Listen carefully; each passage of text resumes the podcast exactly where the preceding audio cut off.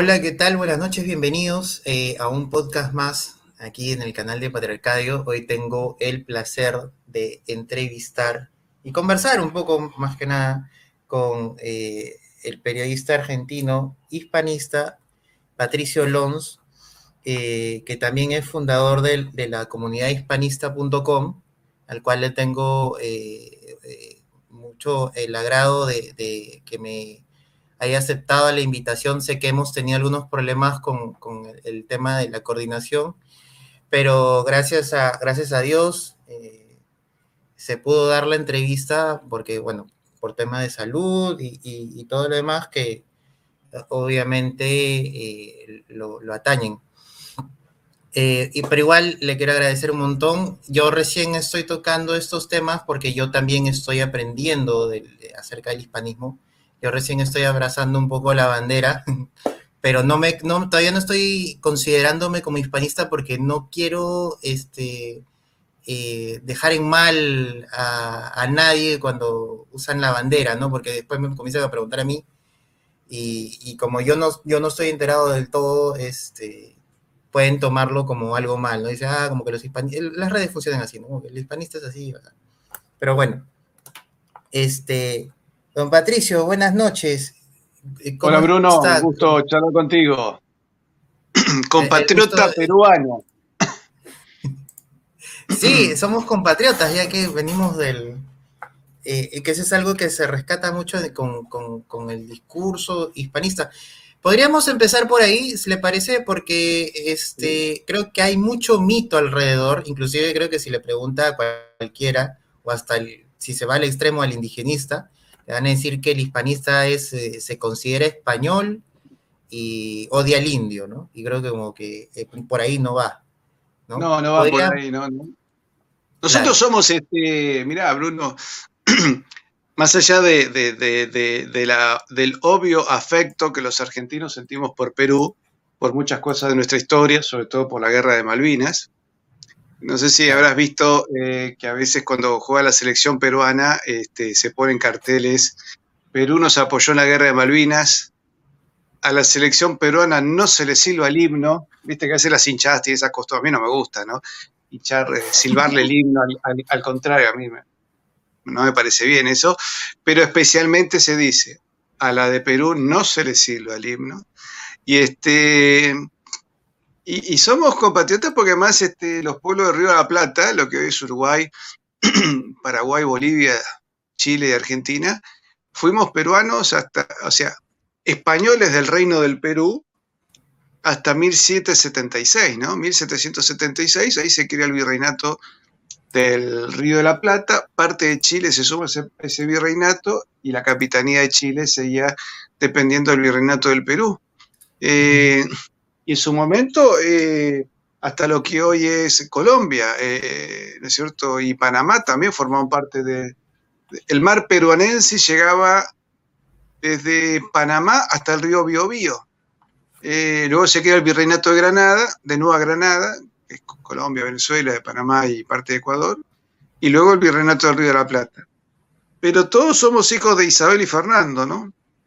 Hay una, hay una marcha española muy linda que se llama Isabel y Fernando, que el espíritu impera, ¿no? dice la canción, que acá se utilizó la música para hacer otra que se llama Oída Argentinos, pero que tiene el mismo espíritu.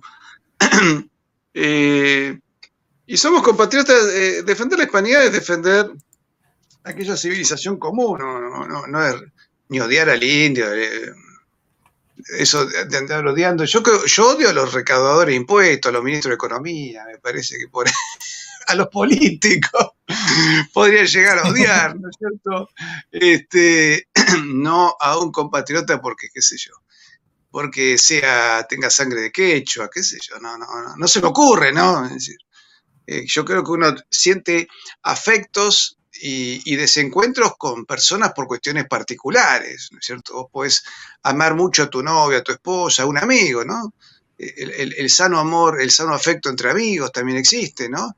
Y odiar es malo, pero llega caso podrás odiar a una persona porque te hace daño, no porque tenga un color o porque, qué sé yo, mi piel sea más, blanca que la de otro. Este, y hay que entender que eso es, es, digamos, es abrevar en una civilización común que tomó de América lo mejor de sí mismo que, tenían los indios, que eran sus almas, sus cantos, sus voces, eh, voces, idiomas y cantos que se convirtieron en gramática. Acordate que la mayoría de los pueblos americanos eran ágrafos, o sea, no, sabían escribir. Eh, por ahí algunos, eh, había un libro, El Popol Búho, pero eran, eran escrituras muy, muy, muy rudimentarias, ¿no? Es decir, España le permitió a los pueblos de América dar un salto cualitativo, ¿no? Del neolítico a, la edad moderna.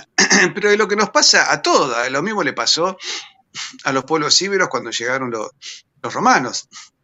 Es decir, eh, Roma se impuso, es cierto que se reimpuso a, a sablazos en Iberia, pero si Roma no hubiese llevado la tecnología de los acueductos y de, los caminos, los pueblos íberos hubiesen seguido siendo tribus reducidas que vivirían cerca de un río, que es la primera forma de organización humana, ¿no? Bueno, vivimos cerca de un río porque necesitamos agua.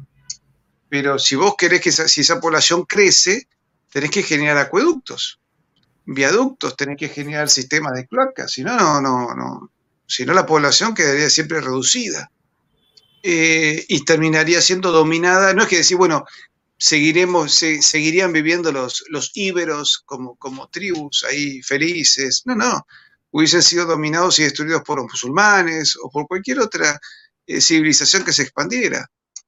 a ver, eso ocurre ahora, esta tecnología que estamos utilizando, StreamYard, para salir en YouTube, no la inventamos ni peruanos ni argentinos. Y vino de otro lado y la, aceptamos porque es una herramienta muy, muy útil. Y el otro día unos chicos fueron acá a un restaurante eh, peruano en la Argentina y probaron la Inca Cola. Y les pregunté que es una bebida peruana y les encantó, volvieron fascinados. Dice, dice lástima que no, no, había para comprar, ¿no es cierto? Pudieron comprar la que comieron, la que tomaron el restaurante, ¿no? Y entonces, este, si alguna vez viajo a Lima, Dios me lo permita, bueno, voy a tomarme una Inca Cola. y voy a ir a, la Catedral de Lima a ver la, famosa sillería de madera que hay en la Catedral de Lima, que dicen que son las más espectaculares del mundo. Escuchar música barroca, o sea, fíjate que esa civilización común permitió que en América se compusiese más música barroca que en la misma España. ¿Y por qué? Porque América era otra parte de España, entonces ¿por qué no, no llevar lo, lo mejor de la civilización a cada rincón?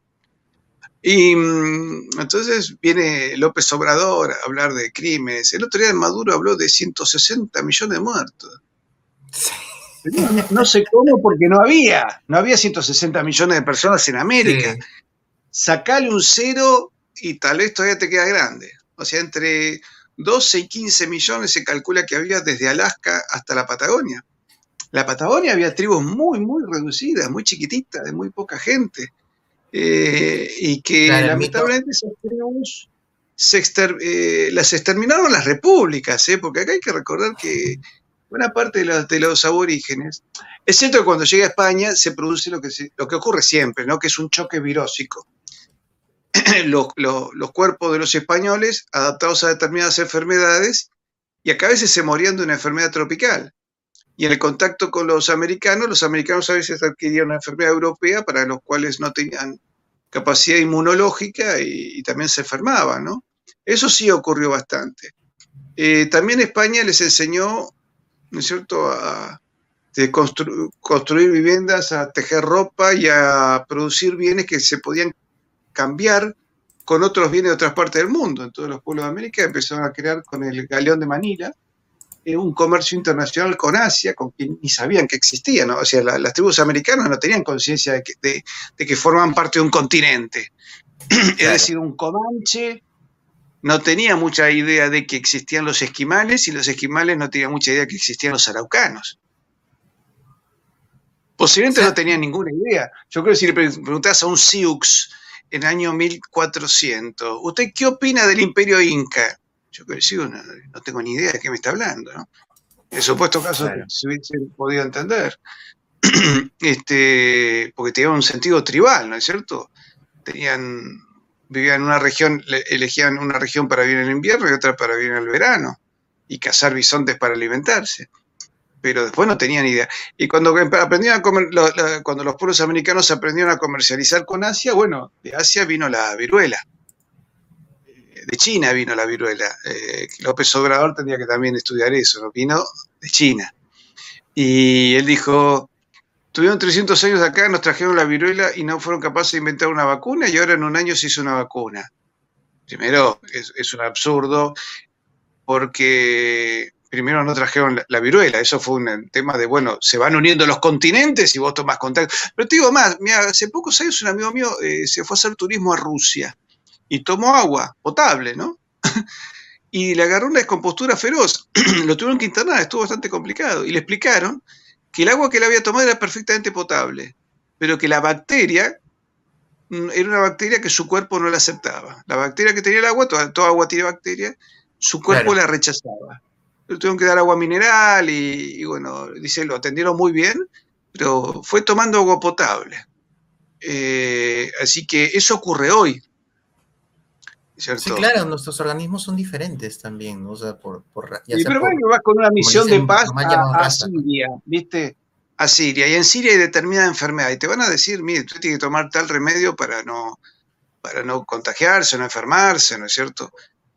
Eso ocurre hoy. Y entonces, este, además, si los aztecas eran tan inteligentes como dice López Obrador, ¿por qué no la inventaron ellos la vacuna? ahora, de hecho que. Ah, digamos, ahora, para, para, para un poquito. Pero cuando la vacuna sí apareció, porque no existía el concepto de vacuna, también podría haber dicho, ¿y por qué no crear un cohete para ir a la luna? Bueno, porque no existían los cohetes. es decir, eh, digamos, es un absurdo, da como un poquito de vergüenza ajena, ¿no? Escucharlo.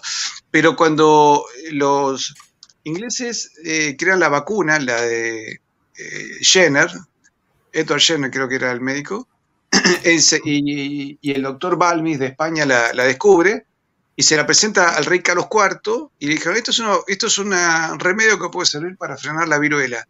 Y Carlos IV financió y organizó la expedición Balmis, donde fue aquella famosa primera enfermera Isabel Senda, el doctor Balmis y otro doctor que ahora no recuerdo el nombre que lo acompañaba, y se lanzaron a vacunar, primero fueron al Caribe, México, y luego siguió una misión para Filipinas, que formaba parte de México, y otra hizo todo el Atlántico Sur hasta que llegó a Buenos Aires. Entonces, cuando existió, se hizo. Cuando no existía, no existía. El concepto mismo de vacuna es un concepto novedoso, ¿no es cierto? Claro. No es que en 1500 alguien se ponía a pensar, habría que crear una vacuna, porque no existía el concepto. o, que los indios tenían universidades. No tenían universidades porque no existía el concepto de universidad. Es un concepto que nace en la Edad Media en Europa en Polonia, luego en París, pero no, existía en este, eh, el concepto de las universidades es, digamos, la, culminación del pensamiento medieval, que fue una época de gran pensamiento, no una época oscura como te lo muestra el cine de Hollywood. Y, bueno, en un momento los europeos evolucionaron hasta crear la universidad, que es un poco también la continuación del monte Academo, ¿no? de, la, de la Academia Platón, pero pero ya pasado por el tamiz del cristianismo. Entonces se logra un avance intelectual que es la creación de las universidades. Y en las universidades medievales, el rey de Francia asistía como alumno siendo rey. Eh, sé que hay una anécdota curiosa, ¿no? Un día están comiendo, estaba el rey San Luis de Francia, estaba, no, sí era San Luis me parece, eh, estaba Santo Tomás de Aquino, y golpe Santo Tomás de Aquino golpea en medio de la mesa, un golpe en la mesa. Y todo el mundo se queda viste, asombrado, que el tipo se le ocurre un, dominico dar un golpe a la mesa delante del rey. Y el rey dice, hagan silencio que está por decir algo importante. Eh, hoy, en cambio, nuestro, nuestros presidentes, ¿viste? van los médicos y le dicen, mire, señor presidente, esta situación sanitaria que se está viendo en el mundo se puede curar, qué sé yo, con ivermectina, ¿viste? Dan, dan un montón de, de remedios. No, no, no, acá hay que hacer lo que decimos nosotros. Pero miren que con lo que ustedes están haciendo, mucha gente que está muriendo, no importa, muéranse, pero se hace lo... Es decir, el abuso de poder que existe hoy no existía en la Edad Media y no existía en la Corte de Europa. Eh, lo que pasa es que, sí, obviamente cuando llega a España, sí, se produce un choque virósico que produjo muertes de un lado y del otro. Pero también se empezaron a reducir las muertes por sacrificios humanos, por canibalismo. Cuando llega a Colón se encuentra con que los taínos eran casi todas mujeres y pocos hombres, y le llama la atención, ¿no? Porque la naturaleza es sabia. por ejemplo, en cualquier país tenés un más o menos 49 o y 51% de hombres y mujeres, ¿no? En forma natural nacen. Y descubren que los taínos, claro, pobres hombres, luchaban a brazo partido eh, para enfrentar a los indios caribes. Porque los caribes les capturaban a las mujeres los chicos se los comían. Entonces, claro, estos pobres hombres luchaban a, a brazo partido para defender a sus familias. Entonces, esas muertes se acabaron. Y que además eso sí hubiera sido el exterminio final, ¿eh? porque te das cuenta que los aztecas iban creciendo, tomaban tribus, las sacrificaban, avanzaban, otras tribus las sacrificaban, y el día que no consiguiesen más gente, ¿qué iban a hacer? Se iban a comer entre ellos. Entonces, este, una cosa se compensó con otra, ¿no? Pero se compensó de una manera que la civilización continuó. Hoy estamos viviendo un proceso de destrucción de la civilización, reducción de la población, ¿no es cierto? Se están tomando todas las medidas necesarias para que la población se reduzca y, la gente sigue creyendo en la necesidad de Greta Thunberg, estas cosas que aparecen, y que de golpe todos los medios de comunicación la vuelven famosa inexplicablemente, habiendo tantos pensadores y tanta gente inteligente que no, que, que no logra fama, ¿no es cierto? Hay pensadores importantes en Occidente a mí me pasa que yo tengo que hablar con casi toda Hispanoamérica. Este, vos haces un canal inteligente, pero te cuento que no sos el primer peruano inteligente que conozco, he conocido unos 15 peruanos por lo menos, profesores este, que me han parecido brillantes, ¿no? Ustedes tienen un historiador famoso que yo no lo conozco personalmente, me gustaría conocerlo, que es el profesor Heraclio Bonilla. Búsquenlo porque es muy, muy es brillante. Bonilla es Heraclio Bonilla es un, pensador de peso, ¿no? que creo que da conferencias en Europa. Eh, así que no, lo que importa acá son las civilizaciones, ¿no? Que los colores, este. Después, bueno, puede tener una cuestión de gusto, ¿no? Este, eh, yo no, sé si me hubiese casado con una mujer, eh, qué sé yo, culturalmente distinta, no. No, me hubiese casado con una mujer que, que, perteneciese a otra religión porque no, porque tenés un montón de cosas que no, no alimentás en común para, para continuar un linaje, ¿no es cierto? Y el ser humano tiene tendencia, cuando es culto, a continuar un linaje, es decir, a transmitir cultura, ya sea a sus hijos, a sus sobrinos o a sus alumnos, a sus conocidos, pero, pero poner una persona que no tenga, no tenga hijos este, pero puede transmitir cultura a muchísima gente de alguna manera u otra, ¿no? Entonces, por eso el hombre tiene historia y los animales no tienen historia. Los animales tienen tiempo, tienen un tiempo de vida, pero no tienen historia, ¿no? Y nosotros tenemos una rica historia. Mira, había que preguntarse, yo siempre digo a todos mis compatriotas de toda Hispanoamérica, ¿no? De California para acá, eh, ¿por qué no nos preguntamos por qué eh, acá me dice, no puedes comparar los taínos con los incas, no, los comparé. ¿eh? No, sé, hablé de los taínos y los caribes. Valga la aclaración mejor para no, no generar. hablé de los taínos sometidos por los indios caribes. No sé, me han escuchado mal. Hay que prestar atención porque pues en boca de uno pone un montón de cosas que uno no dice. Pero ahí me, fui un poco de tema lo que te estaba diciendo. Estaba hablando eh, de, de, California hasta... Ah, yo le digo, muchachos, tenemos una... Eh, eh, en, ese, en el periodo del Imperio Español fueron tres siglos de, Pax, Pax Hispánica, ¿no? Eh, había enfrentamientos entre tribus todavía. España llegó con pocos hombres. De hecho, vinieron pocos españoles.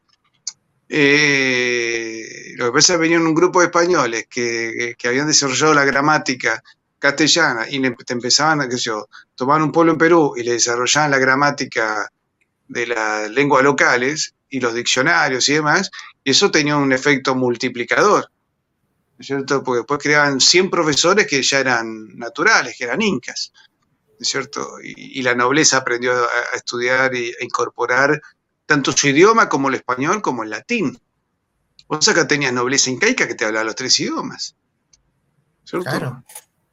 Es impresionante la, unión de culturas, porque, o sea, ese es uno también algo que resalta del hispanismo, ¿no? Porque eh, yo investigando me ha sorprendido eh, cuánto, eh, cuánto resaltaban las otras culturas, España, la unión con los incas, o la unión con, con los aztecas, ¿no? O sea, si bien es cierto, hubo lo que le dicen la conquista y todo, este, e, es, bien interesante cómo, cómo, se vuelve esta amalgama de, culturas, ¿no? Y, resaltan, o sea, por ejemplo, eso de, que la realeza inca er, la consideran como realeza eh, eh, los mismos españoles, que inclusive los consideran como títulos, los tratan como nobles, eh, como cualquier noble español, cualquier noble europeo. Tienen estatuas en el Palacio Real.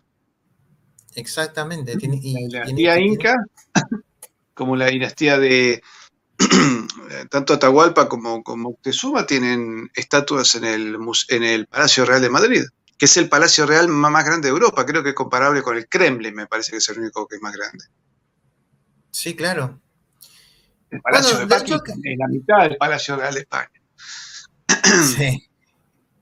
Bueno, es que también hay, mucha gente, o sea, yo soy de, yo yo escuché una frase que siempre se me quedó grabada, es, la historia está grabada, eh, está llena de hechos políticamente incorrectos. Y mientras los entiendas, obviamente, esa es parte de la historia, tienes que aprender. Que, o sea, no puedes ir eh, aprendiendo eh, el bien y el mal si no has visto la historia, pues, ¿no? Y, muchos este, tratan de agarrar algo eh, negativo que pasó en tal época para condenar completamente, por ejemplo, en, nuestro caso, la conquista, el virreinato, que inclusive nos ponen eh, la historia, un poco más nos ponen la historia inglesa, ¿no? Nos ponen la historia de, las conquistas inglesas como si hubieran venido aquí, nos hubieran exterminado. Por algo, por algo los movimientos indigenistas, todos están financiados de Londres. ¿eh? Pero mira, eh, Bruno, esto es como que nos pongamos a analizar que el Imperio Romano. Y el Imperio Romano desarrolló, la forma de transporte de agua. Vos sabés que sin, el, sin los acueductos, la humanidad no hubiese progresado, se hubiese quedado en condiciones tribales junto a un arroyo. Eh, entonces, ahí hay un desarrollo importantísimo. el concepto del derecho, que el ciudadano es sujeto de derecho, ¿cierto? Eh, la representación en un Senado, que no es solamente un mandón el que gobierna, tiene que haber un Senado, gente que, represente lo mejor de la sociedad. Eh, la organización militar, incluso es importante, ¿no? El, eh, el, modelo de las legiones es un modelo que en el fondo fue la base de todos los ejércitos modernos, ¿no? el modelo imperial romano ha sido modelo de gobierno para muchos países. La misma Inglaterra, de alguna manera, tomó su modelo imperial, tergiversándolo y convirtiéndolo en un imperio de depredador y de latrocinio, ¿no? Pero el principio de organización lo tomó del imperio romano, de hecho vas a ver en Inglaterra un montón de edificios con frases en latín. Los norteamericanos también toman eso, ¿no? Napoleón también lo tomó. Eh, la Alemania Nacional Socialista también toma algunos elementos de eso. Eh, tal vez hasta los soviéticos podemos decir que toman algo de ese, modelo, ¿no? Entonces, este, ahora, si uno se pone a recordar que en el Imperio Romano se hacían sacrificios humanos y se, se tiraban los cristianos a los leones, y claro, eso es terrible.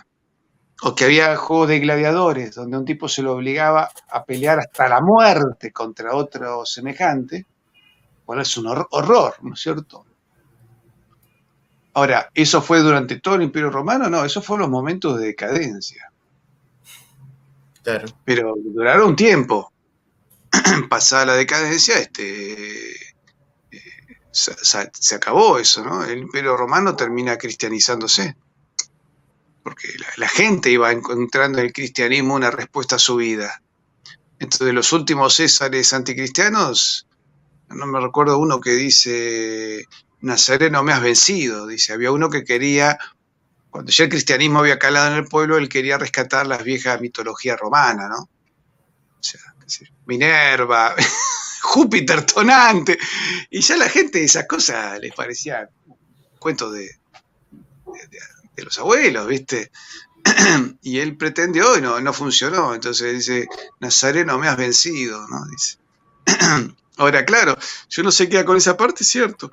Ahora, curiosamente, cuando una sociedad ataca al cristianismo, a esa sociedad no, le encuentran defectos. Cuando una sociedad defiende el mensaje salvífico de Cristo, ah, esa es terrible, qué oscura, fanática, te dice, ¿no? Este, yo me acuerdo haber sido testigo en ese Buenos de una procesión de gente que estaba, iba por la calle rezando, creo que era un Viernes Santo, ¿no? Y veo un señor de una ventana, y esta gente iba rezando pacíficamente, ¿no?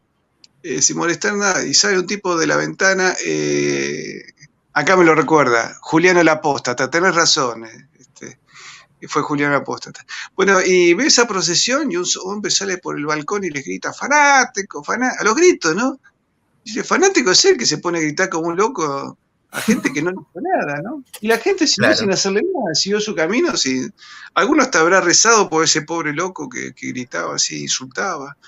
Este, así que en esto hay mucho de mala intención. Yo creo sobre todo los más jóvenes que están naciendo en una sociedad que viene perdiendo, Occidente viene perdiendo sus características en los últimos, sobre todo 50, 60 años en forma muy marcada, ¿no?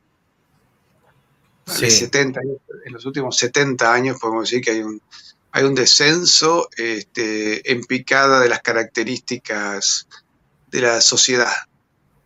Este, yo creo que nuestros abuelos y nuestros bisabuelos eran más sanos, más inteligentes, más cultos y sobre todo con mayor sentido común. ¿Cierto? hoy no, hoy ideologizamos todo, ¿no? Entonces, a un hombre se le aparece una víbora venenosa y se pone a discutir sobre los derechos de la víbora, ¿viste?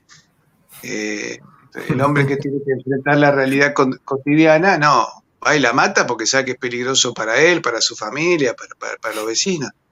Este, no se pone a ideologizar. Digo, mira, es una víbora, es una yarará, es venenosa, es una cobra, es peligrosa. Este, te, va a matar un chico. Y no, el ideólogo que dice, no, ¿y por qué mi hijo tiene más derecho que, la cobra? Claro, y porque si te, defiendes, si te defiendes eres un, eres un viva, este, odias a la víbora, ¿no? Claro, vivorófobo, qué sé yo.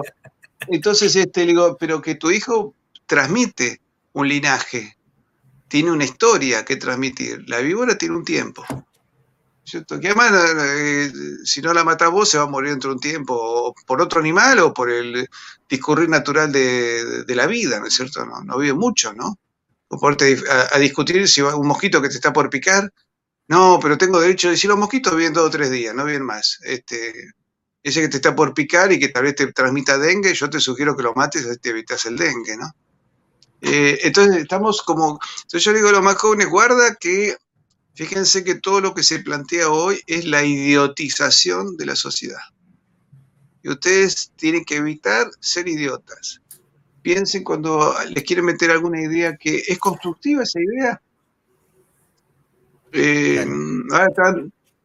nos volvemos todos indigenistas, vamos, perfecto, vamos a rescatar todas las lenguas. Primero las lenguas aborígenes las rescató España. Si se perdieron algunas, fue las repúblicas. Pero y yo no vería mal que acá en, el norte de Argentina hay gente que habla español y habla quechua. Eh, o eh, habla español y habla toba en su familia. Eh, o, los paraguayos, ¿no? Que es el país tal vez más ejemplo, ¿no? De, país bilingüe, ¿no? Hablan guaraní y español. Y me parece fantástico, pero si acá en Argentina me decís, no, yo tendría que hablar la lengua que hablaban los, los los indios quilmes, y se ha perdido. Pero además yo con, un uruguayo y con un paraguayo me voy a entender en español, y con vos me voy a entender en español. cierto? claro, la escuela lengua... ¿Eh? ¿Cómo? Nos conecta, nos conecta, porque claro, es una discusión... A mí me han hecho varias notas de medios paraguayos. Realmente los periodistas jóvenes muy preparados, ¿no? Yo me saco el sombrero. Eh, con, con cuestionarios muy bien elaborados, pero la entrevista me la hicieron en español. Si hubiesen querido hacérmela en guaraní, bueno, tal vez son correntinos, sí, de la provincia de Corrientes en la Argentina hablan guaraní, pero yo no lo hablo. O sea, la lengua franca es la lengua española, que además, ojo, es una lengua más rica que te permite mayor pensamiento en determinadas áreas, en ciencia, en filosofía, en teología, En medicina eh, es una lengua más completa. De hecho, si vos querés hacer, por ejemplo, filosofía en, en sueco, hasta en inglés, y es medio complicado. Estoy hablando de otras lenguas europeas para evitar eso que me digan supremacismo blanco, esas tonterías. Este, los mismos pensadores eh, católicos ingleses reconocían que a la hora de definir cuestiones y dudas de pensamiento filosófico o teológico terminaban en un pensador español. Y de hecho, este, ¿cuántos teólogos y filósofos suecos, noruegos o finlandeses conoces? Son contados con los dedos de la mano. en cambio, eh, España tiene rolete, ¿no? Italia, Francia. Las lenguas del Mediterráneo son lenguas mucho más elevadas. Este, ¿Cuántos platones eh, islandeses o escandinavos, daneses conocen? Son muy pocos los pensadores. Este, no, es que no es que no hayan tenido, pero son cuantitativamente mucho menos, porque son lenguas que en las cuales es mucho más complicado el pensamiento teológico y filosófico, incluso jurídico. El inglés mismo es, es inferior al español. Entonces, este, creo que tenemos que estar agradecidos de tener una lengua muy rica y que le ha permitido, ¿sabes qué, Bruno? A tus antepasados, vos que tendrás mezcla de, español con, con, alguna origen amerindio, ¿me equivoco? Eso es, lo, eso es lo interesante del peruano, porque, por ejemplo, de, la familia de mi, de mi madre tengo español y francés, y de mi padre tengo asiático por chino, y, chino eh, moreno, un mulato, y este y pero y este e indio. Entonces como que es una combinación el peruano es, bastante bueno, esas combinaciones. fíjate que es interesante porque todos tus abuelos o tus bisabuelos pudieron cumplir sus sueños enamorarse casarse llevar adelante sus vidas y porque tienen una lengua franca común ¿no es cierto? pues si no cómo hacer para para que se hubiesen entendido un chino con un francés este yo también tengo una mezcla viste de de alemanes, italianos, españoles y franceses, y bueno, todos mis, mis tatarabuelos europeos tuvieron acá una tierra donde cumplir sus sueños, y esta tierra fue, pudieron venir acá gracias a que Isabel y Fernando apoyaron a un marino que le dijo, puedo llegar a Oriente, eh, yendo por Occidente, ¿no es cierto? Entonces, esa estupidez que le decían a los chicos, Colón fue un genocida. Colón llegó descubrió, tomó contacto con los taínos, se volvió, hizo cuatro viajes, no hay, no hay ningún testimonio o documento de que haya matado a alguien. Este, se mató millones, que venía con bombas atómicas. A ver, incluso hay que pensar cuando uno le dice, ¿no es cierto? A ver, si vos me consideras una persona seria, inteligente, me has llamado, pero yo te digo, vos sabés que yo estoy casado con a ver, ¿qué, actriz de moda te, famosa podemos decir? Angelina Jolie. Y digo, está acá, está en la cocina este, haciendo ravioles. ¿Vos me creerías? No, claro que no. No, no me creerías, ¿no es cierto? Y no, pero mira, lo dice un historiador que es reconocido. Sí, pero se burló, te, hizo una broma. Entonces, hay que escuchar, cuando uno escucha esas cosas, 160 millones de muertos. Además, ¿con qué, ¿con qué sentido España hubiese matado 160 eh, millones de personas. Además, ¿cómo? Pero necesitas un arsenal nuclear para matar 160 millones. En la Segunda Guerra Mundial, que fue la guerra más atroz de la historia, murió 55 millones de personas. Acá está hablando que, España mató el triple en el siglo XVI, XVII, XVIII, cuando no había. Rosenblatt, que era un famoso demógrafo, hizo una serie de cálculos y llegó a la conclusión que había entre 12 y 15 millones de aborígenes en toda América. Porque ahorita los aborígenes llegaron de Asia. ¿Y cómo llegaron? Un poco por Bering, posiblemente de la Polinesia llegaron otros, y después hubo unos marinos chinos que llegaron y no pudieron pegar la vuelta. Eh, y buena parte de, esos pueblos eran población masculina. Así que hasta que lograron algunas mujeres que llegaron por algún lado y se fueron mezclando. Pero este, tardó, tardaron mucho en que apareciesen pueblos y, se gestasen familias, ¿no es cierto? Había poca gente. En el sur de Chile se encontraron contadísimos indios. Este, no es que uno encontraba, viste, un millón de indios con arco y flecha, no, había muy pocos. y si no, ¿cómo es que España se impuso con tan pocos soldados? Se impuso con la cultura, eh, los indios descubrían que Jesús era un Dios bueno que no exigía sacrificios humanos y se convertían en masa. Cuando se convertían en masa, luego defendían esa civilización. La civilización española acá fue defendida por los indios, fue defendida de otros indios, de algunas tribus opresoras, y fue defendida de españoles traidores. Acuérdate quién era el hermano de Pizarro, creo que Gonzalo Pizarro, que quiso traicionar al rey de España y, y fue capturado por eh, ¿cómo se llama? El otro día Rafael Aita me recordaba el nombre, el capitán Perú. Eh, Titi Alonso, creo que se llamaba eh, el indio, que lo capturó a Gonzalo Pizarro, ¿viste? Lo, enrolló como un matambre, se lo llevó al virrey. Dijo, este hombre traiciona esto, esto, esto y esto. Esos indios no querían volver al estado anterior. Estaban aprendiendo nuevos sistemas de, siembra, de recolección, de alimentación, de educación, de salud, están construyendo una sociedad y se habían entusiasmado. Eh, ¿Te imaginas que si nosotros dijéramos, no, vamos a renunciar a este sistema de StreamYard y vamos a hacer, a ver, descubramos cómo se comunicaban los, los, incas del Perú con los charrúas del Río de la Plata? Y no se comunicaban de ninguna manera, salvo viajando, ¿te imaginas? Eh, supongo que las señales de humo que se ven en las películas del lejano oeste, que eso sería alguna tribu que aprendió algún ¿Y qué vamos a hacer con señales de humo de, Lima a Buenos Aires?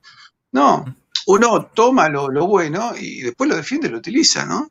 Y lo mismo hicieron los, aborígenes americanos. Este, y además, ojo, hay un mito con respecto a que los abusos quedaban impunes. Los abusos no quedaban impunes. ¿eh? Si algún encomendero cometía abusos, hay un trabajo muy interesante. El primer informe que le llega, creo que a Carlos V, Creo que es el de Guamampoma, pero es un informe de un aborigen americano que ya era abogado y lo escribe un perfecto castellano del siglo XVI. Todo un análisis, todo mucho mejor que lo que dijo Bartolomé Las Casas, que infló, desfiguró cosas, deformó, contó, contó cosas que no existían. Eh, se basó en algunas verdades y fueron medias verdades. No, no, el, mejor trabajo lo hizo un aborigen y ahí la Corte Española tomó enseguida medidas. Se paró la conquista para ver qué pasaba. ¿no es cierto?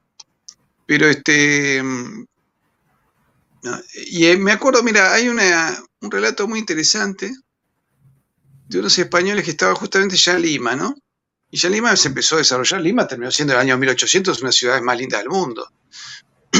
Este, un grupo de soldados se fueron hasta cerca del Alto Perú, de lo que es Bolivia, ¿no? Y se cruzaron con un indio y caprichosamente el oficial español lo mató.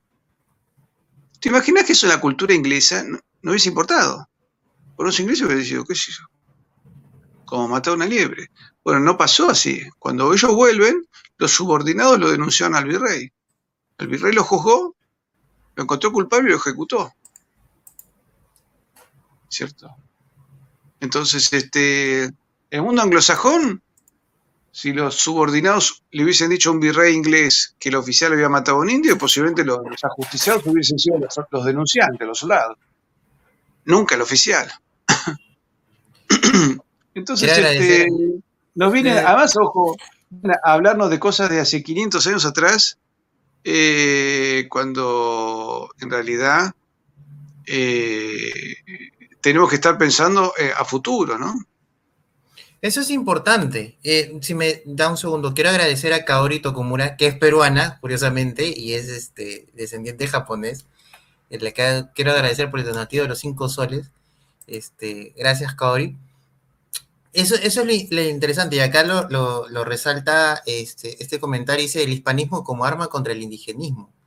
Porque justo ahora esta, esta, esta discusión entre la izquierda y la derecha, el indigenismo, eh, ha brotado una, eh, digamos, un, grupo de personas que están tomando conciencia de esta idea de hispanismo y, ya veo a varios que están, eh, digamos, eh, abrazando la, la, aspa de Borgoña, que, que le, hemos, eh, hemos comentado con usted en, privado, ¿no? Que hay estas personas que, que el 12 de octubre salen con la bandera, salen a celebrar el, el día.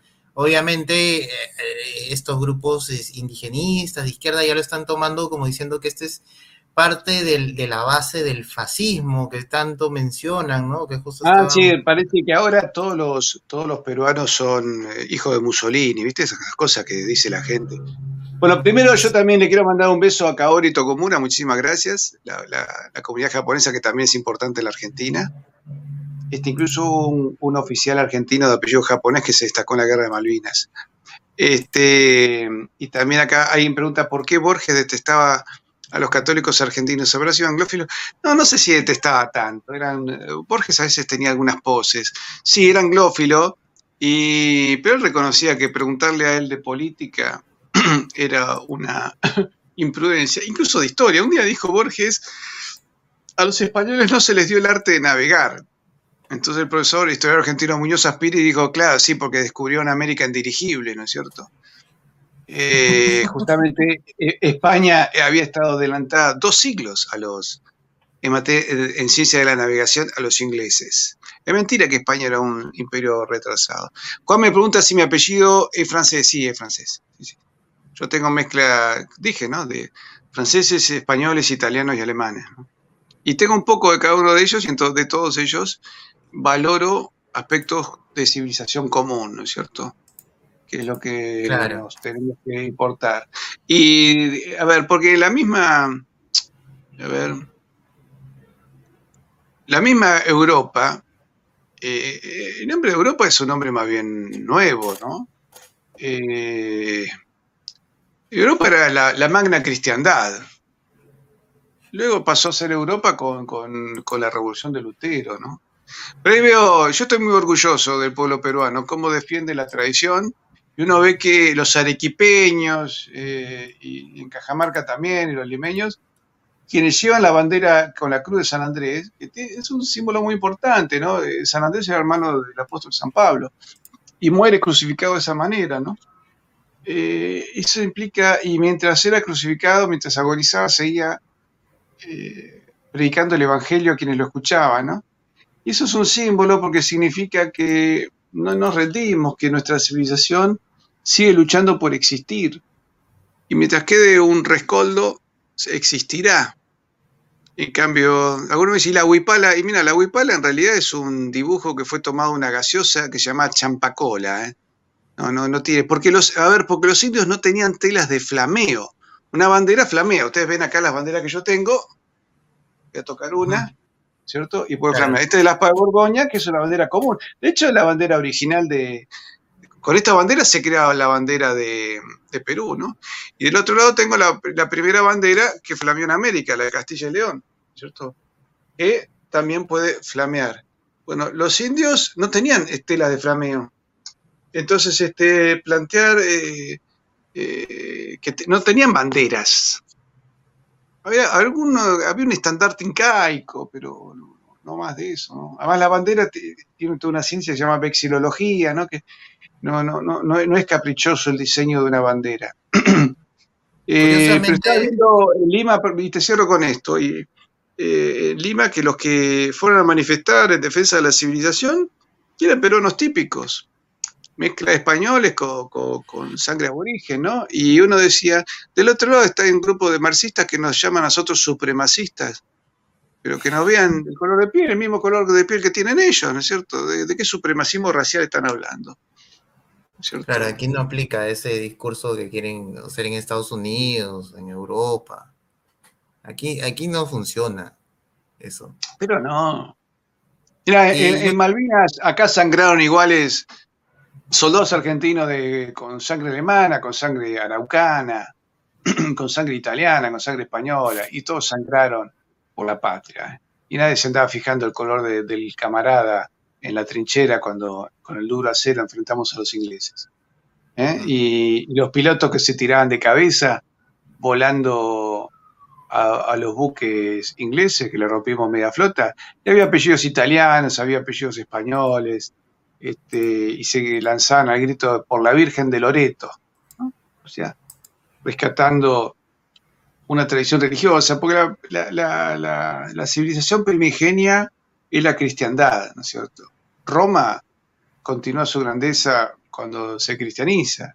Y cuando cae, cae por las falencias propias del imperio, no por culpa del cristianismo. Acá, mira, lo, que quiero resaltar es lo de la imagen. Bueno, para ir rápido por lo de la bandera, la bandera peruana, la primera bandera peruana se, se asemeja a, la cruz eh, porque había un, a un sentimiento de pertenencia eh, del peruano con, con España, con la corona española. Entonces, como que más o menos para tratar de relacionarse, la bandera tiene mucha similitud.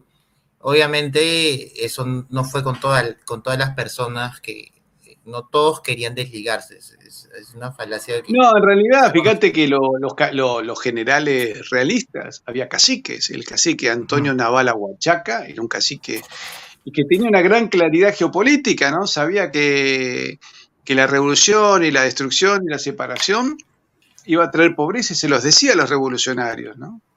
Ustedes son verdaderos anticristos, en tres años no han traído más que pobreza, miseria, asesinatos, latrocinio. Y fíjate que en 200 años, los 300 años de Imperio Español fueron años de paz y de progreso. Y los 200 años que estamos viviendo son 200 años de, de pobreza, donde hemos sido pueblos irrelevantes. ¿Y sabes por qué? Porque nosotros tenemos hacemos un desacople de las economías. La economía del Perú con la del Alto Perú, con la del Paraguay, Chile, Argentina, tomando los nombres actuales incluso, porque nosotros no éramos Argentina, eh, y con la provincia de Montevideo, hoy República Oriental de Uruguay, están acopladas.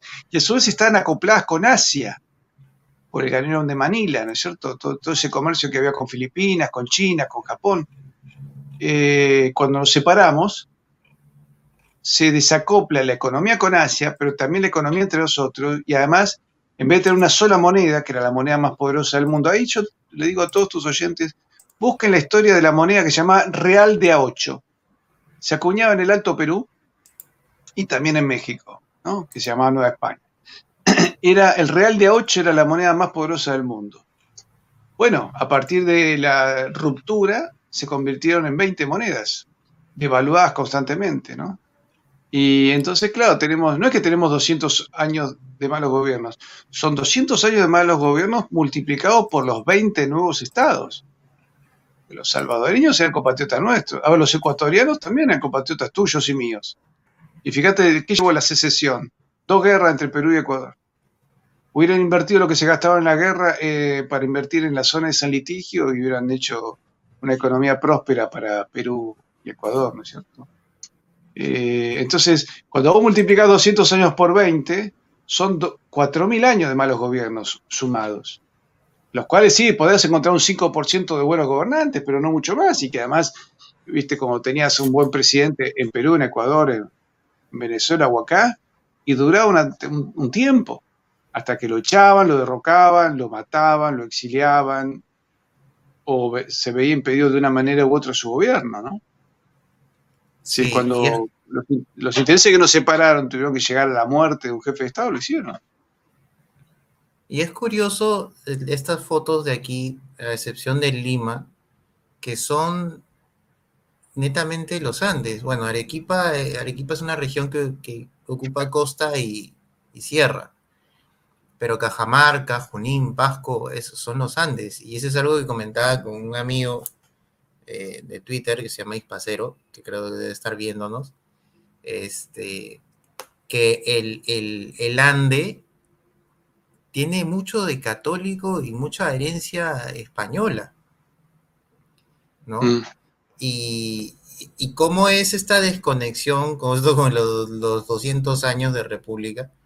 Que, por ejemplo, aquí, para eh, recordar un, poco eh, el tema político que, nos atañe,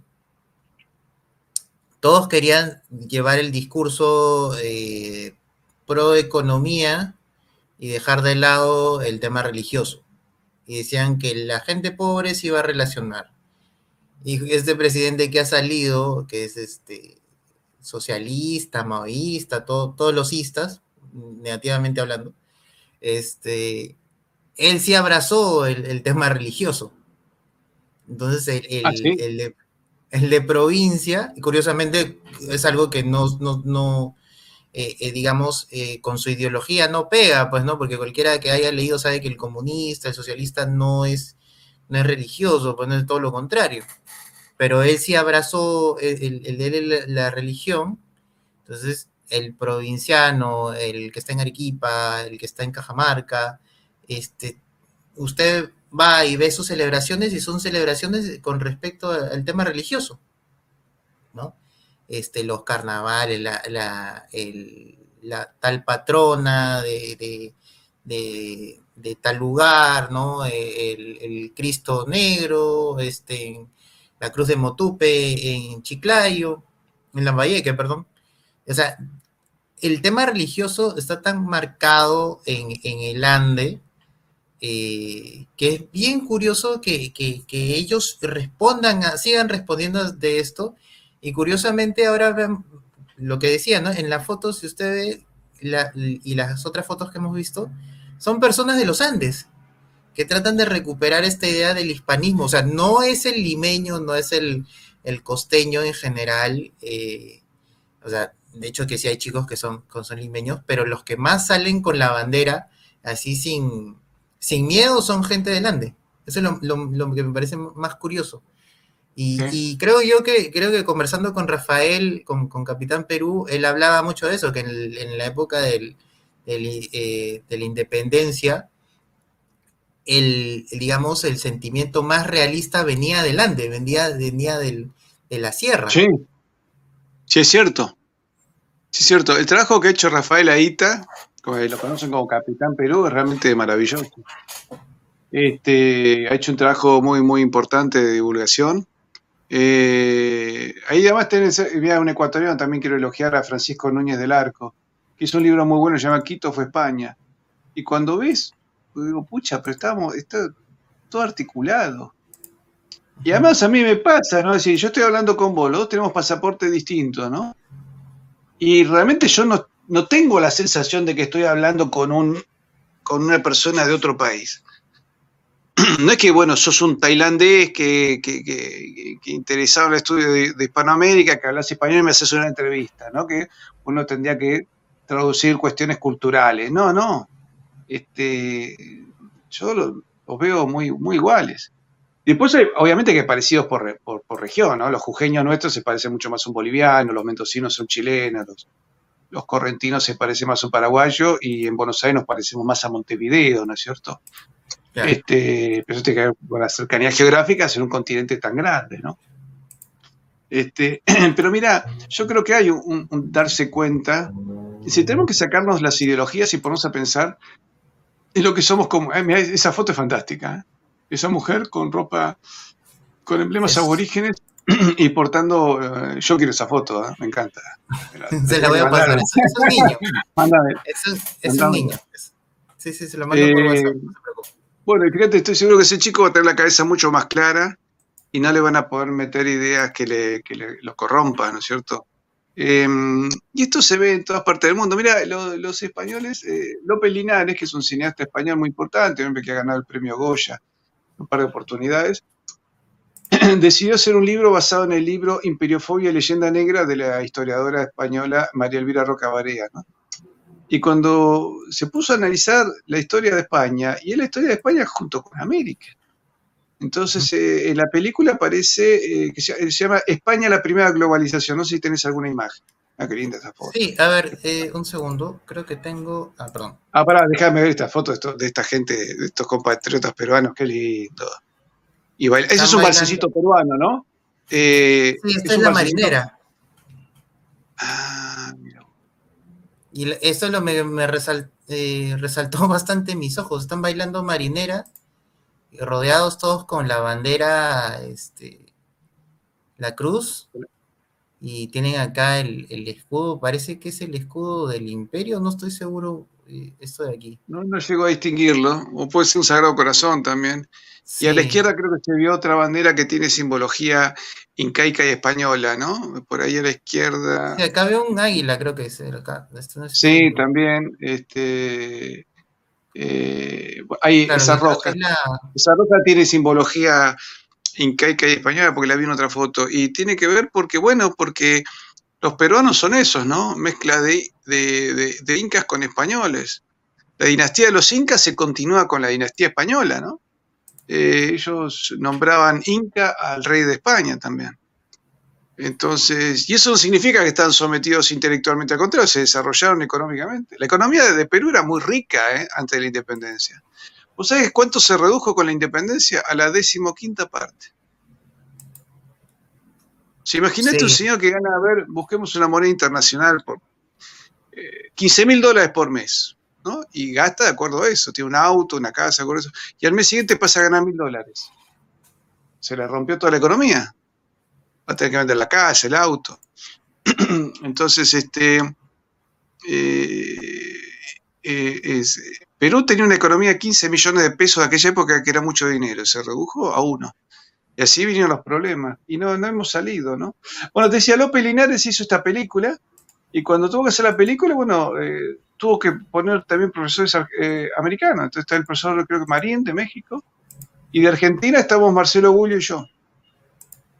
Eh, porque bueno, a ver.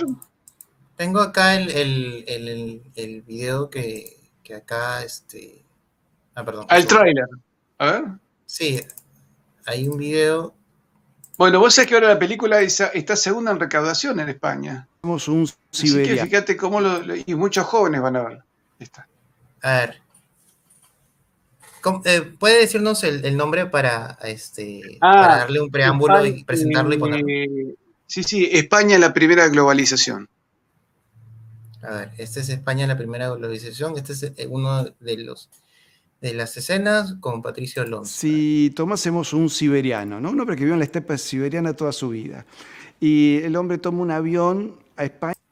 Creo que, no sé si está, ahí está. Siberiana toda su vida. Y el hombre toma un avión a España, pero por error cae en Punta del Este, las costas del Uruguay. Escucha que la gente habla español y cree que está en España y dice, no, no, estás en Uruguay. Y el hombre va caminando y llega al río de la Plata. Y dice, ¿y este qué río? Y este, el río de la Plata, el río más ancho del mundo. Y del otro lado que hay otro país. Cruza y dice, acá seguro que se habla otro, idioma. No, se habla español también. Bueno, ¿habrá otra religión? No, son católicos en ambos lados. Llega caminando hasta la cordillera de los Andes y le dicen, ¿y esto? Y son las montañas más altas de América. Del otro lado, ¿qué hay? Y hay otro país que se llama Chile. Ah, ¿Ahí cambian de idioma a religión? No, tampoco. Y creo que el pobre siberiano va a mirar un poco extrañada la situación y dice, ¿y de acá hasta dónde no cambia? No, no cambia en todo el continente.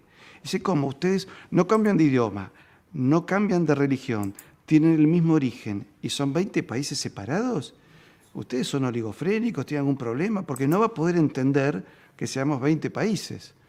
Es más, uno me decía, y pero seríamos un país muy grande. Rusia sería más grande todavía. Es más, Rusia tiene 11 usos horarios. Cuando en una parte de Rusia son las 11 de la mañana, en otra parte son las 12 de la noche. Y sin embargo conforman un solo país. Entonces, que nosotros nos hayamos separado, digo que es un crimen contra la historia.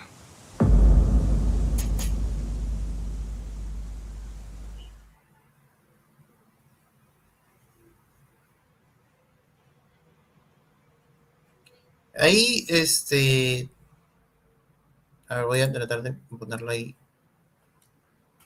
Ahí, habla de algo interesante y creo que eso es algo que también se ha conversado en transmisiones eh, de la unión de, de, estos países. O sea, nosotros nos une la cultura, nos une la religión, bueno, que es parte de la cultura también. Eh, el idioma, y digamos, casi todo. Y, si vemos las particularidades de cada nación, de cada país, podemos ver que hay algunos que, sufren para, para hacer este, para salir de, su, no sé, de su pobreza, de, de los problemas que, sufren durante estos años. ¿Pero por qué? Porque se nota que, que estos países eran parte de algo más grande, ¿no? O sea, por ejemplo, tenemos Uruguay, que por ejemplo tiene una economía envidiable, pero Uruguay no puede salir más allá porque obviamente es muy pequeño y muy limitado, ¿no? Y, obviamente pertenece a Argentina. Y además, fíjate, todas nuestras economías se crearon como si fuéramos, como hace Inglaterra, ¿no? Te fomenta que te separes y crea un puerto con tierra alrededor para sacar recursos naturales que llevan a su país. Y te pagan con papelitos de colores que le llaman libras esterlinas cuando nosotros tenemos una moneda real de plata. y teníamos monedas de oro también. Entonces, este, me parece que hicimos muy, muy mal negocio, ¿no? Además porque se independizaron países con poca población, con lo cual... Eh, y además pasamos a hacer economías integradas, donde se fabricaban cosas que se comercializaban entre nosotros y que comercializamos con Asia y que intercambiamos con Asia otros productos, a economías de exportación hacia Inglaterra. Porque los ingleses dicen, no, acá no había libre comercio. No había libre comercio con ellos, pero después se creó todo un monocomercio con Inglaterra, y eso sí le llama libre comercio cuando antes comercializamos, la ruta de la seda de la que se habla tanto, era nuestra, entre los siglos XVI y, principios del XIX. Eh, el último galeón de Manila que salió de Lima fue en 1815. Entonces, este, y luego se perdió todo. Entonces, este, eh, una economía que depende nada más que de exportación de cueros y de carne a Inglaterra, es una economía que produce una oligarquía adinerada eh, a la cual el desarrollo interno, el desarrollo social importa muy poco, porque es un, tiene un, monoproducto con un mercado con el cual está asociado. Ahora, cuando falló, porque en un momento Inglaterra dejó de comprar carne, ahí se agarraron la cabeza, ¿no? Ahí se dieron cuenta que había que hacer otra economía. Este, Pero se había perdido un siglo. Eh, y luego, bueno, nos han enfrentado con una suerte de chauvinismo locales, ¿no es cierto? No, que yo soy mejor que el otro, y el otro dice que es mejor que yo.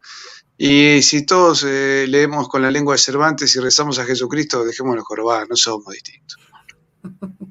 No somos distintos. No, inclusive eh, creo que, por ejemplo, algunas guerras nos han, nos han servido, digamos, para dar este sentimiento de nación, y, pero a la par como que han generado, o sea, han buscado estos conflictos para que sean hinchas de la camiseta, ¿no? O sea, este, antes, antes, de que haya el fútbol, antes habían las guerras, pues, ¿no? Y era como que tienes que tener esta rivalidad con Chile. Acordate que entre Honduras y El Salvador, en, en los años 60, hubo una guerra que se llamó la Guerra del Fútbol había un problema latente entre ellos. Se produce un partido y el partido termina a los golpes y se desata una guerra. Hubo 900 muertos. Wow. 900 muertos en un momento que ambos países tenían que yo menos de 2 millones de habitantes. Nosotros perdimos 600 en la guerra de Malvinas. Eh, Cuando éramos un país con 30 millones de habitantes. Así que fíjate eh, eh, el, desastre, ¿no? Eh, al, final se logró parar esa locura. Pero, pero son guerras que no tienen sentido. Y además eso le llevó a México, eh, que también son muy chauvinistas, a perder. ¿Cuánto perdieron? Porque ellos perdieron todo el sur y todo el oeste, noroeste de Estados Unidos era de México. Pero perdieron Filipinas también. Y hoy la soberanía de los países se extiende hasta las 350 millas náuticas. Sumale la superficie perdida de las 350 millas náuticas de la costa de Estados Unidos, de Filipinas y de su influencia en el Caribe, y yo creo que México debe haber perdido el 80% de su territorio. Pero además perdió el dominio financiero. Ellos acuñaron el real de 8 y duró un tiempito más en su comercio con, India, con China, pero los Estados Unidos lo fueron sacando de, ese, de, mercado. Porque además se les ocurrió con la independencia expulsar a todos los profesores de la Escuela de Minería de México, que era la, escuela la mejor escuela de minería del mundo, era una universidad. Los echaron porque eran blancos. Y eran mexicanos de hacía tres generaciones algunos, ¿no? A alguien se les ocurrió echarlos, no, son españoles. Y los norteamericanos les ofrecieron refugio, que era la escuela de minería de, Pensilvania, ¿no? que pasó a ser la mejor escuela de minería del mundo. Entonces ahí luego Estados Unidos, cuando se quedó con el sur de México, que era el estado de Nevada, donde se encontró una fuerte beta de plata, crearon el dólar de plata, ¿no? que fue sacándolo de lugar a, los reales mexicanos que todavía quedan en Asia. Estados Unidos se quedó con el mercado asiático. Entonces, fíjate qué mal negocio que hicimos, pero claro, eh, para López Obrador lo resulta más fácil pegarle a Hernán Cortés hace 500 años. ¿Por qué no le dice a Biden que le devuelva los territorios que Estados Unidos le robó? y la subordinación económica que le crearon a México con respecto a Estados Unidos. ¿eh? Y la muerte de miles de soldados mexicanos en la guerra. ¿eh? ¿Por qué no le, no le reprocha eso a Biden? Que es algo cercano y que tiene una influencia nefasta y negativa para los actuales Estados Unidos mexicanos. Porque México y España se reconciliaron en 1836. Y además que, ver, Hernán Cortés. Y Hernán Cortés, cuando toma Tenochtitlán, en Tenochtitlán se hacían sacrificios humanos. Se acaban los sacrificios humanos y al año siguiente inaugura, empieza a construir el hospital de, el hospital de, de Jesús, creo que se llama. Eh, tiene un nombre más largo. Eh, y ese hospital ya tiene 500 años, todavía funciona. O sea, eh, hasta Hernán Cortés, los mexicas sabían comerse a los vecinos a partir de la creación del hospital, aprendieron a curar a los vecinos. Me parece que hay un cambio importante, ¿no? Claro. Entonces, cada vez que le preguntan a López Obrador, le, refutan sus datos y dicen, no, porque yo tengo otros datos, así habla. Mira que yo tengo mucho trato con, mexicanos, realmente encuentro unos mexicanos brillantes, tipos intelectuales sólidos, la tierra de, de Vasconcelos, que era un pensador importante. Los mejores revisionistas de la historia del siglo XX han sido mexicanos y lo escuché a este tipo, que además es de Cantabria, porque López Obrador, la familia de él es de Cantabria. Pues es que en las elecciones presidenciales visitó Cantabria. Y lo mostraron junto a un primo de él, cántabro, ¿no? Es español. Era igual. Bruno, era igual, era un calco, porque eso es doble de riesgo. Este, entonces viene a echarle la culpa a Hernán Cortés. Pero Bruno, es como si nosotros descubriésemos, podemos estudiar la genealogía de tu familia y la mía, y descubrimos que hace 500 años nuestros antepasados, supongamos, ¿se acuerdan de Romeo y Julieta? hay dos familias de ficción, Montescos y Capuletos, que se odian, por lo cual Romeo y Julieta este, no se pueden casar, ¿no es cierto? Bueno, supongamos, imaginemos que descendemos de unos Montescos y de, de unos Capuletos. Y entonces voy a decir, no, Patricio, no te puedo hacer la nota porque debemos odiarnos. A partir de ahora que hemos descubierto eso, no podemos ser amigos y colegas no tenemos que pasar. Es un absurdo.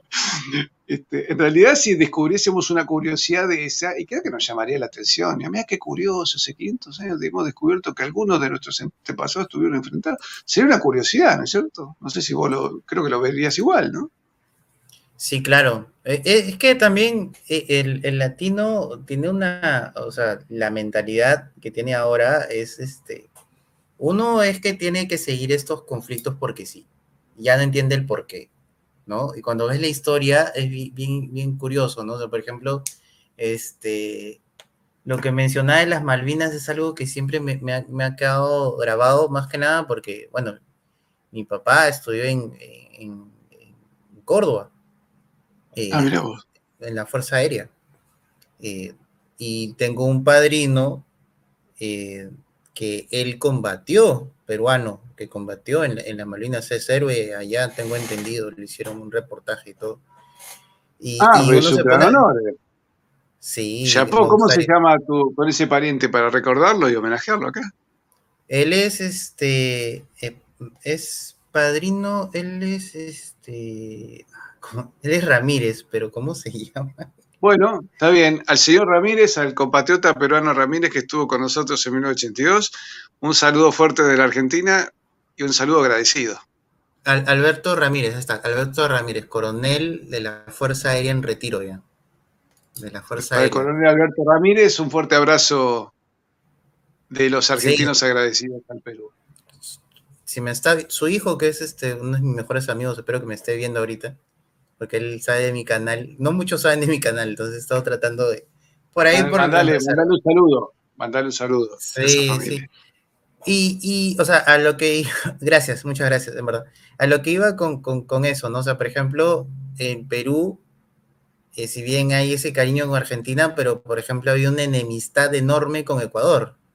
Bueno, obviamente con Chile sí, siempre hay ese cruce, pero con Ecuador, al menos si le preguntas a un ecuatoriano, este, va a tener esa sensación de que el peruano los odia, ¿no? De que hay un conflicto enorme ahí de, entre naciones por el tema del territorio, la toma de, la frontera, ¿no? El conflicto, de, el conflicto del falso Paquilla y todas estas cosas que, pasaron. Y te das mm. cuenta, y, Ecuador, o sea, no quiere decir como que nos pertenecía, pero sí éramos, éramos lo mismo, ¿no? Era una unión. A ver, yo, yo lo que digo así, lo siguiente, no es que uno le pertenecía a otro. Nos pertenecíamos mutuamente. Exactamente. O sea, el Río de la Plata le pertenecía al Virreinato del Perú. Y el Perú nos pertenecía también a nosotros y a los uruguayos. Y los uruguayos le pertenecían a los chilenos y los chilenos a los paraguayos, los paraguayos a los ecuatorianos, los ecuatorianos a los bolivianos. Todos nos pertenecíamos porque éramos todos compatriotas. Como que a Cajamarca le pertenece a Lima. O a Arequipa le pertenece a... No, este, son todos peruanos. es decir, nosotros, y además hay que entender esto, nosotros no, hay un video que puedes encontrar en mi canal que se, titula así, nosotros no éramos de España, nosotros éramos España. ¿Mm? Nosotros éramos España en América, no éramos de España. Porque de hecho había muchos americanos que fueron funcionarios de la Corte de Madrid y que fueron militares en el ejército español. Y, acá hubo hasta americanos con sangre aborigen que llegaban a obispos, que era la jerarquía más alta, ¿no? Era mucho más importante ser obispo que ser noble. Y hubo, sí, hubo eh, en, Lima, creo, eh, en Perú, 117 familias peruanas que fueron ennoblecidas porque tenían raíz con la nobleza inca y formaban, pasaron a formar parte de la nobleza castellana con uso de escudo y de derechos, determinados derechos, ¿no? aquel, aquel inca que, lo agarró a Gonzalo Pizarro, por, Gonzalo Pizarro se estaba retomando y fue condecorado con el toizón de oro, que es la condecoración más importante que puede recibir una persona en, todo Occidente, ¿no? Eh, le da derecho al portador a hablar en nombre del rey. Así que fíjate, ese inca podía hablar en nombre del rey. Ojo, portar el son de oro era que se podía sentar con el virrey de igual a igual y, negociar. ¿eh? Sí. Hay algo, hay algo que me, parece, me pareció bien interesante de estas conversaciones que he tenido con hispanistas. Y es cuando, por ejemplo, se habla de. Aquí lo, lo puedo poner aquí. Esto de aquí, del reino de lo que. Del imperio español, ¿no? De lo que abarcaba, de lo que fue o sea, acá creo que en el mapa no se ve claramente, creo que este mapa es un poco más claro. Acá se enfoca a América en su mayoría, que era México. Ahí, se, ve clarito. Parte de Estados Unidos, este, llegaba hasta Chile. Había también eh, lugares de África, ¿no? Ah, por este, supuesto. Y Guinea Ecuatorial formó parte del Virreinato del Río de la Plata, ¿no? Y ese es el mapa de la época de Felipe II, que era la unión de Portugal y con España. Entonces había Angola, Mozambique, Macao, eh, Timor Oriental, todo eso era Guam, las Marianas, eh, Filipinas, todo eso era... Y Australia no se conquistó porque faltó gente, ¿no? Porque fue descubierta por España también. Si no, hoy en Australia se hablaría español.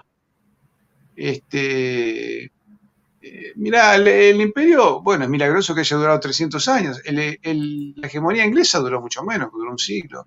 Y, ojo, y asesinando gente en la India. La cantidad de muertos que tiene eh, Inglaterra en India y China es muy difícil de mensurar, pero ahí sí vas a encontrar varias decenas de millones de muertos. Eh, Inglaterra y la India produjo no menos de 10 hambrunas, 10 genocidios por hambre. La más chica murió en 150.000 indios de hambre, pero hay una que se, calculan que entre 10 y 20 millones. Y, la cantidad de muertos por el opio en China, pues entre 20 y 50 millones de chinos que murieron. Entonces, este, eh, cuando hablamos de, genocidio, miremos para el lado inglés. Y, lo que mataron en, Estados Unidos, ¿cuántos cuántos sitios quedaron en el mundo anglosajón? En Canadá y Estados Unidos. Población nativa india son, digamos, los mexicanos y los centroamericanos que han emigrado a Estados Unidos, ¿no? Y lo único que están haciendo es recuperar la tierra que, fue de México. Entonces, este, pero si no, no tenías este, población. Pero ¿cuántos Sioux quedaron? En cambio, vos tomás la población de, Bolivia, de, Ecuador, de, México, de Perú, eh, de mismo Chile y de Paraguay, tenés un componente aborigen en Centroamérica también, un componente aborigen importante, ¿no? Ya mucho mezclado, porque además se ha mezclado entre tribus, se ha mezclado con españoles, se ha mezclado con otras personas, ¿no? Como bien contaste vos de tu familia. Pero, pero decir que hubo masacres acá. ¿Habrá habido algunos encomenderos que se portaron mal? Sí, pero buena parte de ellos fueron este, condenados. ¿eh? No es que quedaron impunes. ¿eh? Eso es mentira. Creer que, que quedaron impunes. Este, no, no, no era así. El que se portaba mal, por lo general lo pagaba. No, ves actos de corrupción entre los virreyes. Al contrario, ves virreyes en toda América que eran personas brillantes. Ahora, anda a encontrar políticos en la historia separada de América sin corrupción. Lo tenés que buscar con lupa. Otro error que tenemos que, analizar que en realidad no hubo verdadera independencia, porque para la independencia vos tendrías que haber existido previamente. La lo que hubo fue una secesión y una gran guerra civil entre españoles y americanos, eh, que unos luchaban por mantenerse unidos y otros luchaban por separarse. Y los resultados son los que tenemos, un continente donde deberíamos vivir mejor que en Suiza y tenemos una problemática digna de Somalia a veces. Sí, como que una mentalidad mía. Eh, eh, yo, yo soy de la idea de que acá intentan copiar, al menos el peruano, ¿ah? No sé cómo será en Argentina, pero en el, peruano intenta copiar las cosas que ve de los, de los norteamericanos y los, estados, y los europeos, cuando, o sea, copian ideas cuando ya los europeos ya están pasando, este, están, digamos, cambiando de idea, ¿no? Ya, ya la pasaron, ya dijeron, no, esto no va, no, no lo utilicemos, el peruano está, está copiándolo, ¿no? Y dice, oye, esto se ve interesante. yo creo que lo que hay que copiar es lo bueno. Claro, pero eso no, eso no se da, eso es lo lamentable. Acá se copia, cualquier cosa porque es. Se copian ideas de moda. Y lo peor es copiar ideas de moda. Eso o porque es del extranjero, eh, porque es del extranjero y ya está. ¿No? Dice, ah, esto lo hacen en Estados Unidos, hay que hacerlo acá también. No, no tienes por qué hacer eso, no tienes que llegar a ese nivel. O sea, analízalo si es interesante, si es bueno, bueno, cópialo, está bien, no, no, no, no, bueno, eso es lo que hablábamos antes de entrar. Claro, copiarlo porque es bueno, no porque sea extranjero. Claro. Hay mucho de eso aquí, o sea, como que eh, eso es lo que hablamos de, de, de, las modas, esto del, del progresismo, ¿no? Este, del, hay un culto a la mediocridad eh, inmenso, ¿no? Como salen estos personajes que, que salen a, hablar, o sea, como que tienen autoridad por encima de los presidentes. Esta, esta chica, este, esta niña Greta Thunberg que, sale a, decir, como dice algo que, quiere la élite que, digan, como que te la repiten. Claro, esta chica por todos lados. Es pensamiento, no es pensamiento propio, ni mucho menos. Claro. Para nada, es una cosa inventada. cuando tenemos nosotros suficientes pensadores y serios, con capacidad de hacer cosas y de generar un, discurso, ¿no es cierto? Nosotros debemos pensar que tenemos, si tenemos una, una lengua común, debemos pensar un gran mercado de 600, 700 millones de hispanohablantes, de voluntades, de pensadores, de científicos, este, de religiosos, todos los valores que hace una civilización, ¿cierto? Y ver de qué manera crear un mercado común, ¿no es cierto?, donde todos nos podamos beneficiar. Se puede comprar tanta gaseosa norteamericana que yo quisiera que la Inca Cola se, distribuya acá en Argentina, ¿no? y ver qué productos ecuatorianos se podrían consumir en Perú y qué productos peruanos en Ecuador y ya dejarnos de, esos enfrentamientos y, e ir limando esas situaciones de aspereza y los puntos de discusión territorial deberían ser puntos de desarrollo común. Claro. ¿Cierto? Ahora, este... porque todo esto es producto de la, de, la de la independencia. Había hecho un cálculo, creo que era Francisco Núñez del Arco, el ecuatoriano, que si vos tomabas todos los reclamos territoriales de todos los países panamericanos y pretendieses cumplirle a todos, necesitarías otro continente. Pues son millones de kilómetros cuadrados que se reclaman unos a otros. Sí.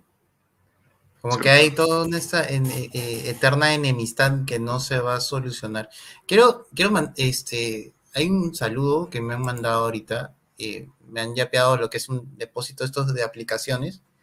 Acá dice Juan Carlos, me ha escrito y me dice, Bruno, no puedo comentar en el chat. Dice, ¿qué ha pasado? ¿Me has bloqueado? Responde, por favor. Este, mira, lo que pasa es que a la semana pasada hice una transmisión, disculpe que le comente esto porque no tiene nada que ver con la conversación. La semana pasada, este, siempre hay estos, ¿no? Los troles que vienen, eh, eh, vienen en mancha a atacar. Eh, atacaron el canal y puro insulto, pero vulgaridades este, horribles. Y yo estaba con invitados. Este, y, tuve que, bloquear este, a, quien viniera, ¿no? Porque me llenaban todos los comentarios y habían chicos que, que estaban dando preguntas interesantes. Esto, eh, creo que por ahí se me ha escapado, discúlpame Juan Carlos, creo que te he bloqueado de casualidad, perdóname, voy a ver, averiguar cómo, cómo solucionar el tema para poder darte el pase, porque, este, discúlpame, me has hecho un donativo, te agradezco. Mandamos un saludo a Juan Carlos y, y bueno, en otra oportunidad podremos charlar. Sí. Bueno, Bruno, son las 11 menos 20 acá en la Argentina, así que Sí, yo más bien te quería agradecer. Y justo ahí está, ahí estaba con la idea, ya hay que agradecerle, hay que agradecerle. Lo que pasa es que estas conversaciones a uno no se da cuenta y este, como están tan interesantes y todo, fluye. A mí me gusta mucho que, que, que la persona que, que, venga se sienta tranquilo y, converse, ¿no? Y, y, hable tranquilamente, porque a veces las, las entrevistas son tan rápidas que, que, se pierde la idea, ¿no? O sea, como que pierden completamente y dicen, no, me olvido de cosas, dice, hay cosas que no dije y quiero resaltarlo, pero, pero sí, eh, me gusta que, usted haya podido explayarse, haya podido explicarnos algunas cosas. Este, lo que sí, este, antes de cerrarle, quería preguntarle, porque de hecho que con esto, de, con esto que hemos hablado del hispanismo hay gente que, que, salta, ¿no? Y dice, no, este, lo que tú quieres es una monarquía, tú quieres que, que nos unamos todos, este, deshacernos de las naciones, ¿no? Que, que no, no, va por ahí, ¿no? Pero vamos, No, yo creo que simplemente analizar la historia para ver lo que pasó. Pues no es que uno quiera o no quiera, como si nosotros fuéramos, como yo fuese presidente de la Argentina, pudiese decir algo, no. Es analizar el pasado para entender el presente y prevenir el futuro. Y, y, analizar qué podemos hacer entre los que compartimos una misma lengua, un mismo origen, una misma religión. Y bueno, tenemos que ver de qué manera podemos ir confluyendo nuestros esfuerzos para enfrentar los grandes bloques del siglo XXI, el bloque chino, el bloque hindú, Europa, Estados Unidos, el Islam. Son bloques grandes que, que juegan sucio, ¿viste? juegan duro, juegan muy mal. Y bueno, nosotros debilitados no vamos a hacer nada, tenemos que pensar realmente de qué manera podemos fortalecer nuestras unidades, ¿no? Para crear este, alianzas comunes y plantear algún día tener, qué sé yo, un Hollywood común, una NASA común, Fuerzas Armadas en común, una moneda común, una, complementar nuestras economías como estaban antes, acoplarlas unas con otras, complementarlas con alguna alianza eh, extracontinental. No puede ser que no tengamos una política común, por ejemplo, con África o con algunos países de Asia con los cuales se podría trabajar muy bien, ¿cierto? Entonces, este, que el valor de nuestros productos lo decidamos nosotros, sino que lo decían eh, bolsas extranjeras, ¿no? Que podamos decidir nuestro futuro para el bienestar de nuestros pueblos.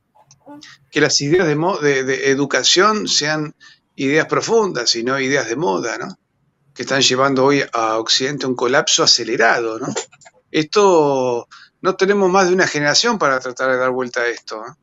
porque si seguimos por el camino de degradación que tiene Occidente, vamos a volver a la edad de piedra. Sí, es cierto.